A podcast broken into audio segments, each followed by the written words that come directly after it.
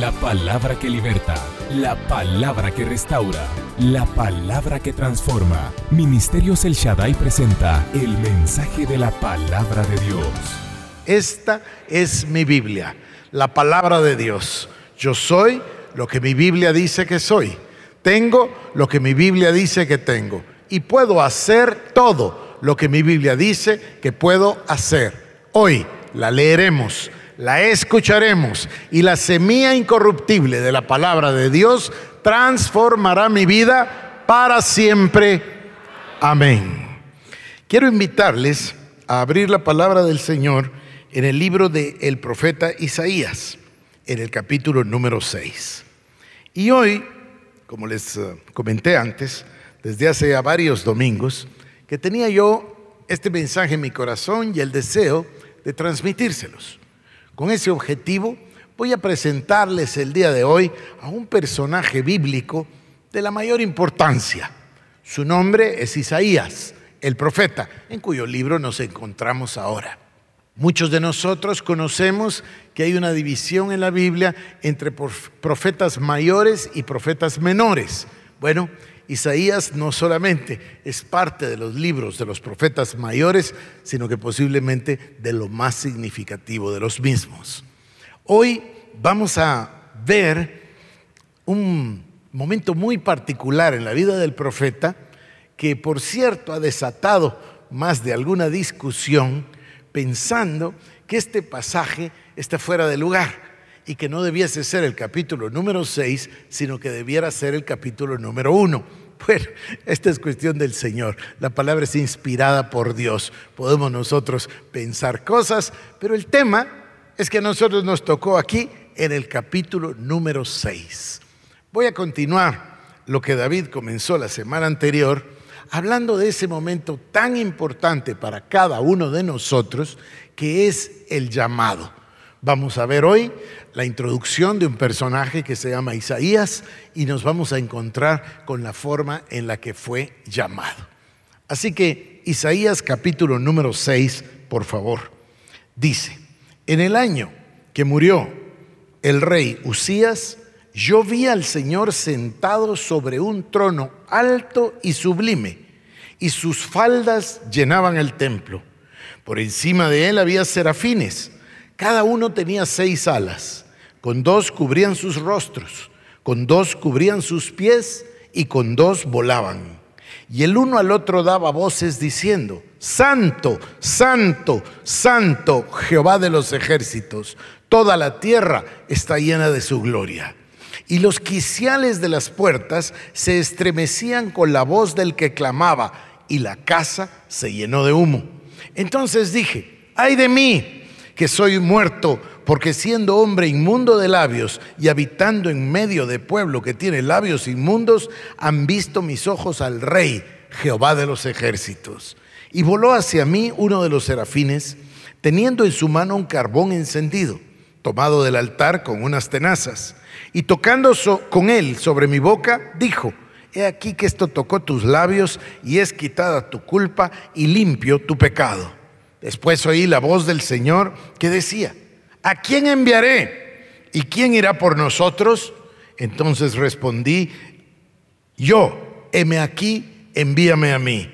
Y dijo, anda, y di a este pueblo, oíd bien y no entendáis.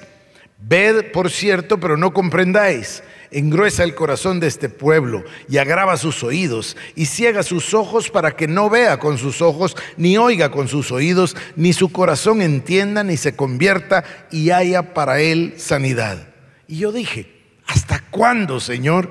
Y respondió él, hasta que las ciudades estén asoladas y sin morador y no haya hombre en las casas y la tierra esté hecha un desierto.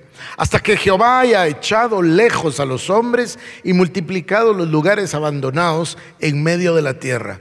Y se quedare aún en ella la décima parte. Esta volverá a ser destruida, pero como el roble y la encina, que al ser cortados aún queda el tronco, así será el tronco la simiente santa. Como se dan cuenta ustedes, es evidente que este es el llamado, el momento del llamado y la descripción del ministerio como respuesta a ese llamado, incluso con la duración o tiempo. Por eso les decía, hay quienes piensan que esto debería ir en el capítulo número uno y no en el capítulo número seis. Es irrelevante. Pasemos nosotros a lo que sucedió. En el año que murió el rey Usías, vi yo al Señor sentado sobre un trono alto y sublime, y sus faldas llenaban el templo.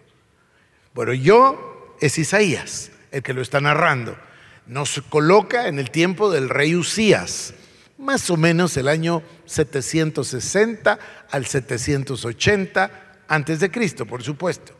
Y dice que era el año del rey Usías.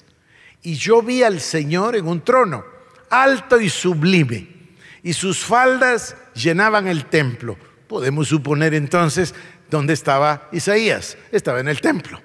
Estaba en el templo y posiblemente estaba orando o buscando al Señor. Y luego se presenta la visión. Y mira al Señor en un trono alto y sublime y sus faldas llenan el templo. ¿Qué es lo que vio Isaías? Vio la majestad de Dios. Se encontró con Dios en un momento. Abre los ojos mira para arriba, es evidente que es para arriba porque el trono era alto y sublime y las faldas del Señor llenaban el templo. Y entonces dice, por encima de él había serafines, cada uno tenía seis alas. Con dos alas se cubrían los ojos, con dos alas volaban y con dos alas se cubrían los pies. Y los serafines, dice, el uno al otro daba voces diciendo, Santo, santo, santo, Jehová Dios de los ejércitos. Toda la tierra está llena de su gloria. El momento que está pasando, ya él lo dice, es un momento sublime, es un momento sagrado, es un momento santo, es un momento extraordinario que provoca en el profeta decir, ay, ay, ay, ay, ay, muerto soy porque vi al Señor. Yo soy un hombre pecador, inmundo de labios, habito en un, en un mundo donde todos son inmundos también de labios, en un mundo de pecadores. Estoy muerto porque vi la gloria del Señor. Me doy por muerto porque aquí está la majestad de Dios. Es decir, no puedo yo, un pecador, tener acceso a esa majestad tan grande de la gloria de Dios, que está sentado en un trono alto y sublime y su capa, dice, llena todo el templo. Él se siente muerto ante la majestad de Dios. Dice que el Señor estaba en un trono alto y sublime y sus faldas llenaban el templo. La gloria de Dios. Él lo llena todo en todo. Y dice, por encima de él había serafines Miren, esto es maravilloso. Hay dos veces en la Biblia que se repite esto. Y las dos veces en el mismo contexto. Los serafines están volando encima del Señor, con dos alas vuelan, con dos alas se cubren los ojos, con dos alas se cubren los pies, pero uno al otro da voces diciendo, Santo, Santo, Santo, Dios Todopoderoso, Jehová de los ejércitos, Santo, Santo, Santo. Jehová de los ejércitos, toda la tierra está llena de su gloria. ¿Dónde es el otro momento en que esto sucede? Ustedes estarán pensando, otro profeta, Juan, otro momento profético, Apocalipsis, es la segunda vez, otra vez el Señor está presente. ¿Y cuál es el canto de los serafines? Santo, santo, santo. Posiblemente el atributo divino más difícil de comprender para nosotros. ¿Por qué? Porque nosotros fuimos creados a imagen y semejanza de Dios. Por supuesto que en una escala mucho, pero muy limitada. Pero tenemos dones, capacidades, talentos, habilidades que nos hacen comprender los atributos de Dios. Podemos entender el amor, podemos entender la fidelidad, podemos entender la lealtad, podemos entender algunos atributos de Dios, pero el más complicado de entender es este de la santidad, porque el ser humano caído no puede comprender porque no tiene acceso a lo que Dios es. Esta es la esencia de Dios. Esto solo Él lo tiene. Esa majestad, esa gloria, esa pureza, esa esencia. Eso es Dios. Santo, santo, santo. Y eso es lo que asusta. De muerte a nuestro profeta.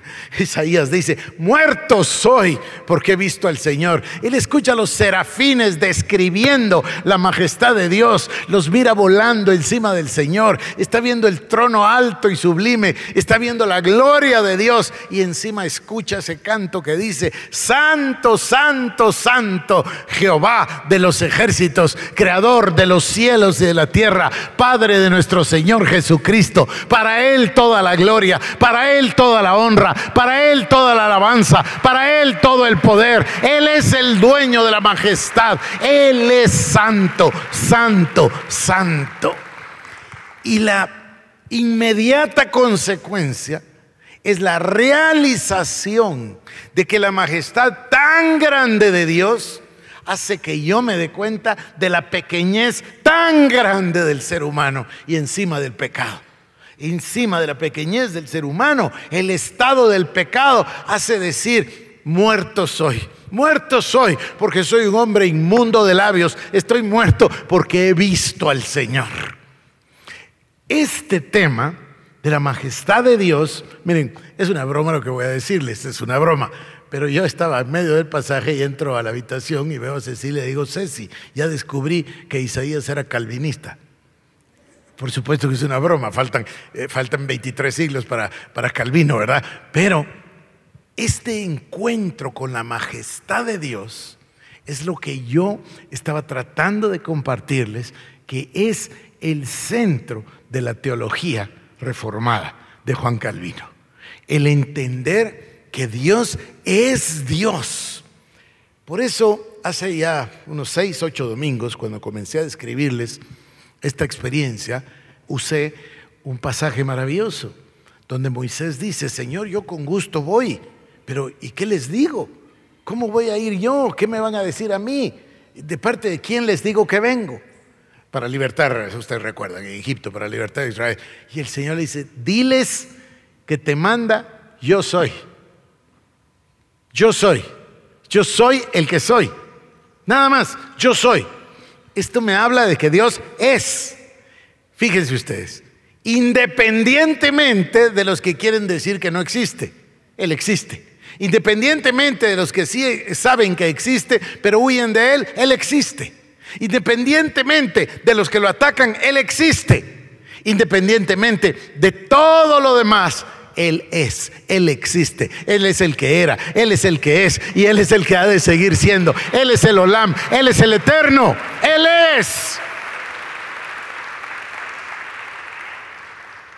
Que, que, nosotros tengamos acceso a una conferencia de ateos donde los más ilustres ateos expongan por qué no existe Dios, es absolutamente irrelevante. Él estará sentado en ese trono alto y sublime riéndose un poco. ¿Por qué? Porque Él es.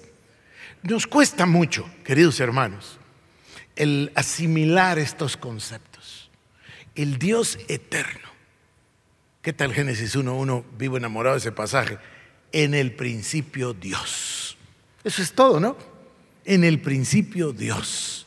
Y Él decide, por su voluntad, por su misericordia, por su compasión, en el principio Dios creó los cielos y la tierra para permitirnos venir a vivir en sus cielos y en su tierra, para hacer su propósito, para vivir de acuerdo a su voluntad, con la gracia de habernos dado su palabra, para después asistir a su fin y pasar a vivir con Él por los siglos de los siglos. Es una cosa extraordinaria. Él es. Isaías tiene claridad en esto. Yo también compartí el pasaje con ustedes más de una vez.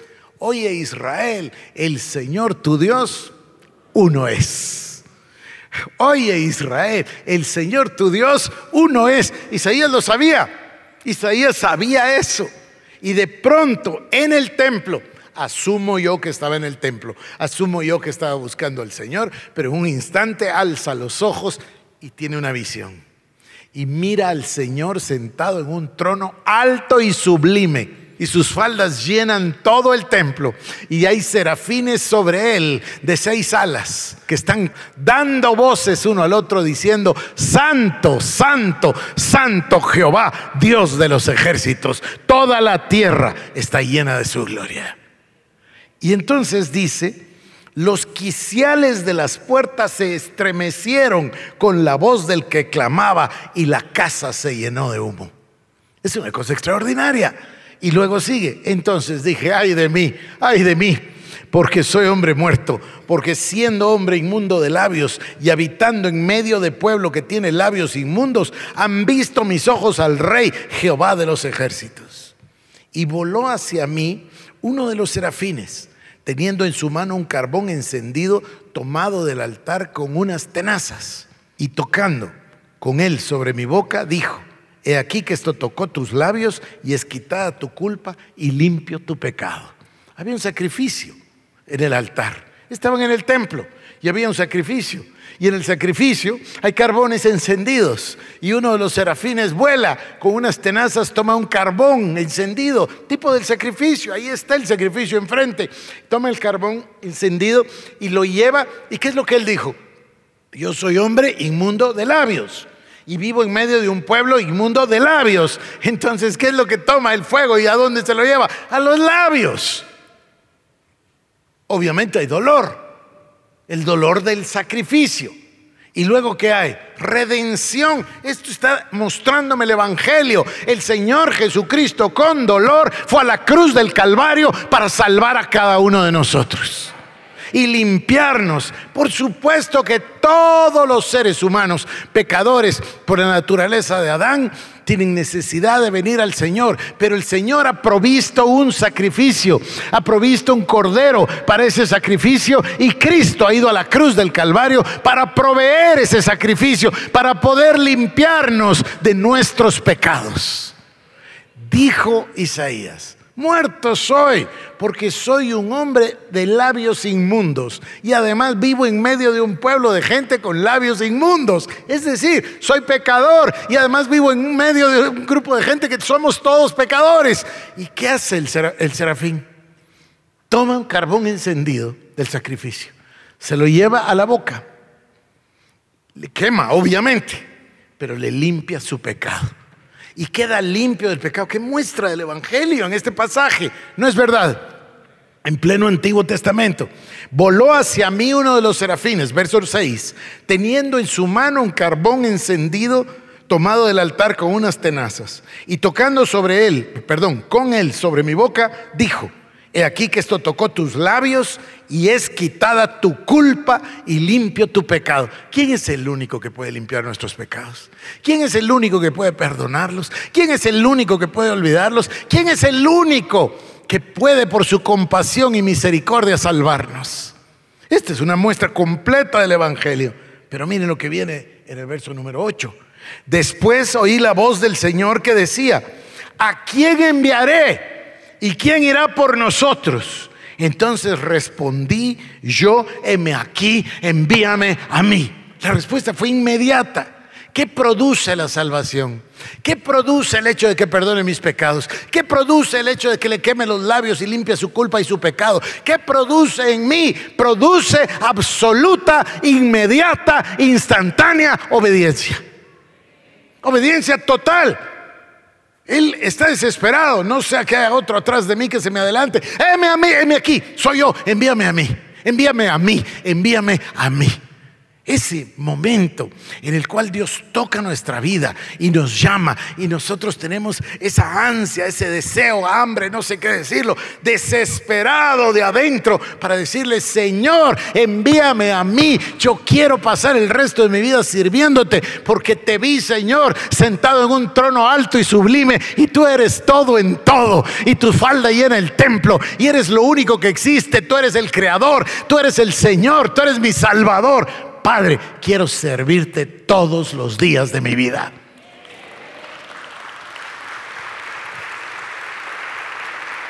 Ahora yo tengo un deseo inmenso en mi corazón de transmitir un sentimiento, algo que tengo adentro y al que le busco palabras. Y es este tema. Dios es tan grande, pero tan grande, pero tan majestuoso, pero tan glorioso. Dios es santo, Dios es todo, Dios es el creador, Dios es el Señor, Dios es el gran yo soy. Por eso la palabra está llena de nombres. Elohim, El Shaddai, El Olam, Jehová Sidkenu, Jehová Makadesh, Jehová Ra, Jehová Rafa, eh, Jehová Nisi. Eh, está lleno de nombres porque no existe suficiente literatura ni lenguaje para describir la grandeza de nuestro Dios.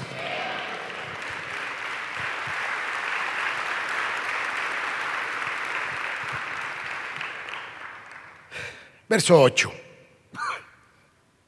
Después oí la voz del Señor que decía, ¿a quién enviaré?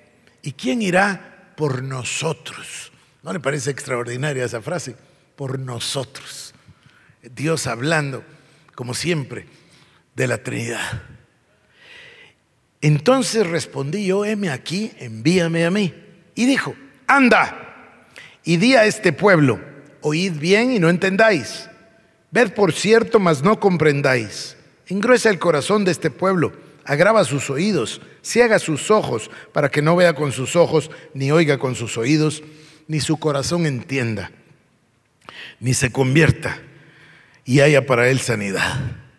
Pues no es un gran augurio de ministerio, ¿verdad? Heme aquí, Señor, envíame a mí, ¿qué les digo? Anda a exhibirles su pecado y no te asombre que no te oigan, que no lo vean, que no lo miren y que no lo entiendan. Y que si lo llegan a entender, engrosarán su corazón para hacer como que no comprenden. Eso es lo que está diciendo. Sabe que lo está mandando a una causa perdida que no está perdida. Ya vamos a ir al capítulo 1, verso 9, y ya vamos a ver el final del pasaje. La causa no está perdida, pero aparentemente está perdida. ¿Protesta Isaías?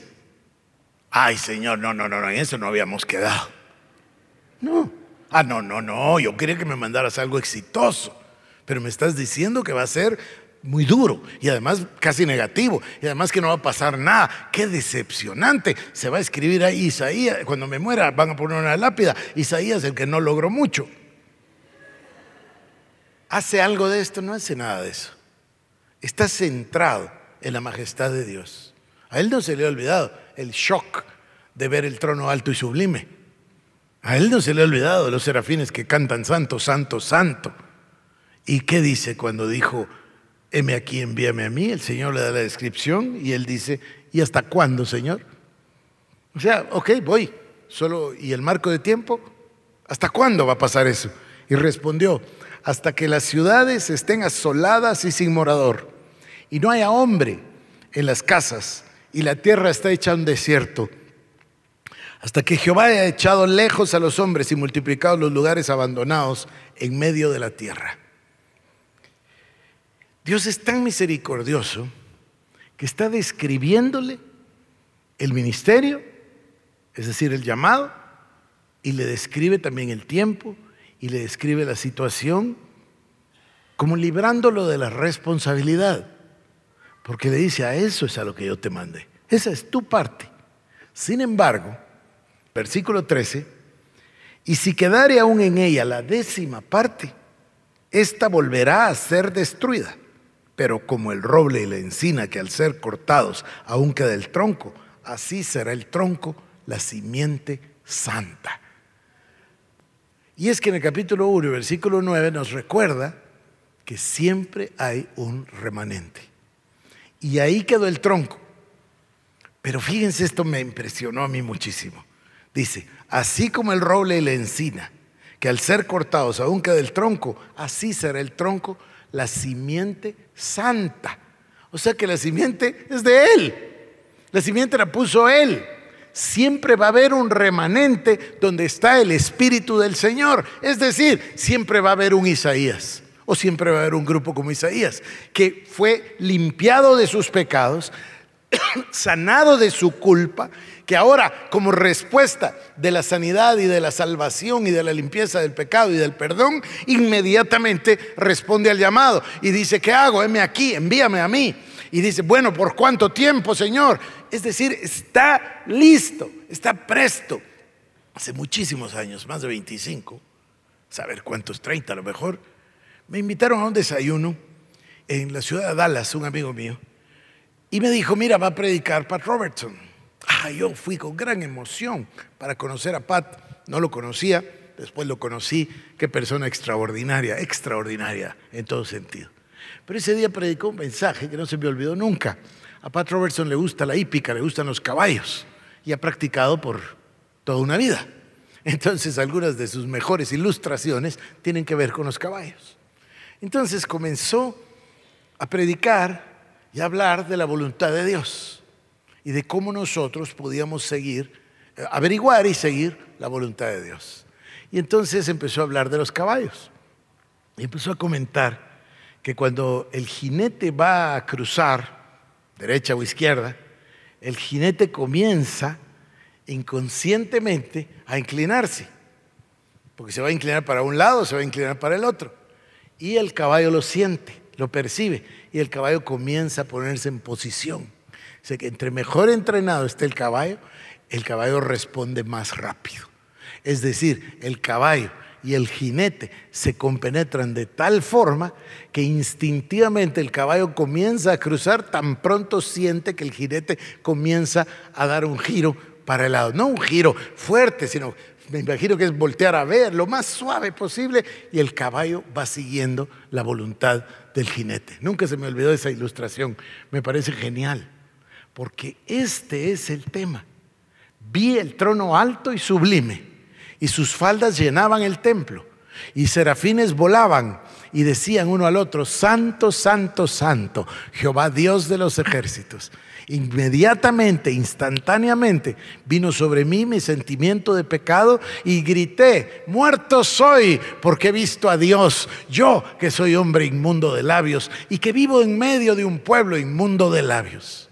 La misericordia de Dios se manifestó de inmediato. Uno de los serafines tomó una tenaza, fue y trajo un carbón encendido para poner sobre mi pecado, sobre mis labios, sobre el pecado de mi pueblo en el cual yo moraba, en medio de ellos. A librarme de la culpa, el primer sentimiento que viene al ser humano renacido, el primer sentimiento que viene al ser humano salvado, perdonado, redimido, es el sentimiento de la obediencia heme aquí, Señor, envíame a mí. Y luego que Dios describe el ministerio, Él contesta, ¿y por cuánto tiempo? Y lo que parece sin esperanza termina lleno de esperanza en el último versículo cuando Él dice que así como el roble y la encina que se cortan, queda el tronco y ahí en el tronco queda una simiente santa. No importa lo que estamos viviendo a nuestro alrededor. Está muy duro, Cuesta mucho de digerir y de asimilar y duele y uno piensa en las familias y en las personas y en los papás y en los hijos de todo esto que está pasando en nuestro país.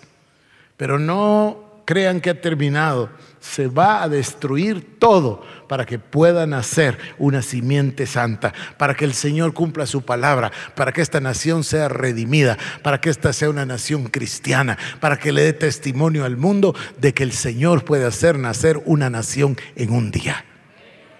Pero eso que hablamos, eso que constituye nuestra visión, esa nación no es un grupo de personas que están allá afuera. Esa nación somos nosotros. Es cada uno de nosotros en una relación con Dios.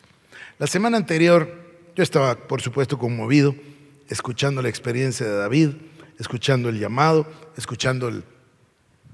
Quizás yo como su papá puedo leer más entre líneas que ustedes, el debate que tuvo adentro de sí mismo, ese dilema de contestar a Dios. No encontramos que lo haya vivido tanto tiempo Isaías, puesto que contestó muy rápido, pero piensen cómo se sintió cuando le dijo cuál era el ministerio. Y después, creo que la pregunta es buena, ¿y hasta cuándo, Señor? Creo que es buena la pregunta, no es válida, ¿hasta cuándo? Queridos hermanos, Dios está tratando con todos nosotros y es una cosa emocionantísima. Por un lado, vamos a asistir a la destrucción de todo. Por otro lado, vamos a asistir a un nuevo nacimiento de todo. Y vamos a ver la simiente santa. Y vamos a ver el remanente. Y vamos a ver brotar de la mano de Dios el milagro que el Señor nos habló y nos ofreció. Porque cuando Dios dice algo, Dios lo cumple. Nuestra oración es que este mensaje haya sido de bendición para tu vida. Ministerios El Shaddai presentó el mensaje de la palabra de Dios. Para más información acerca de nuestros ministerios, comunícate al 2326-5151 o visita nuestra página www.elshaddai.net.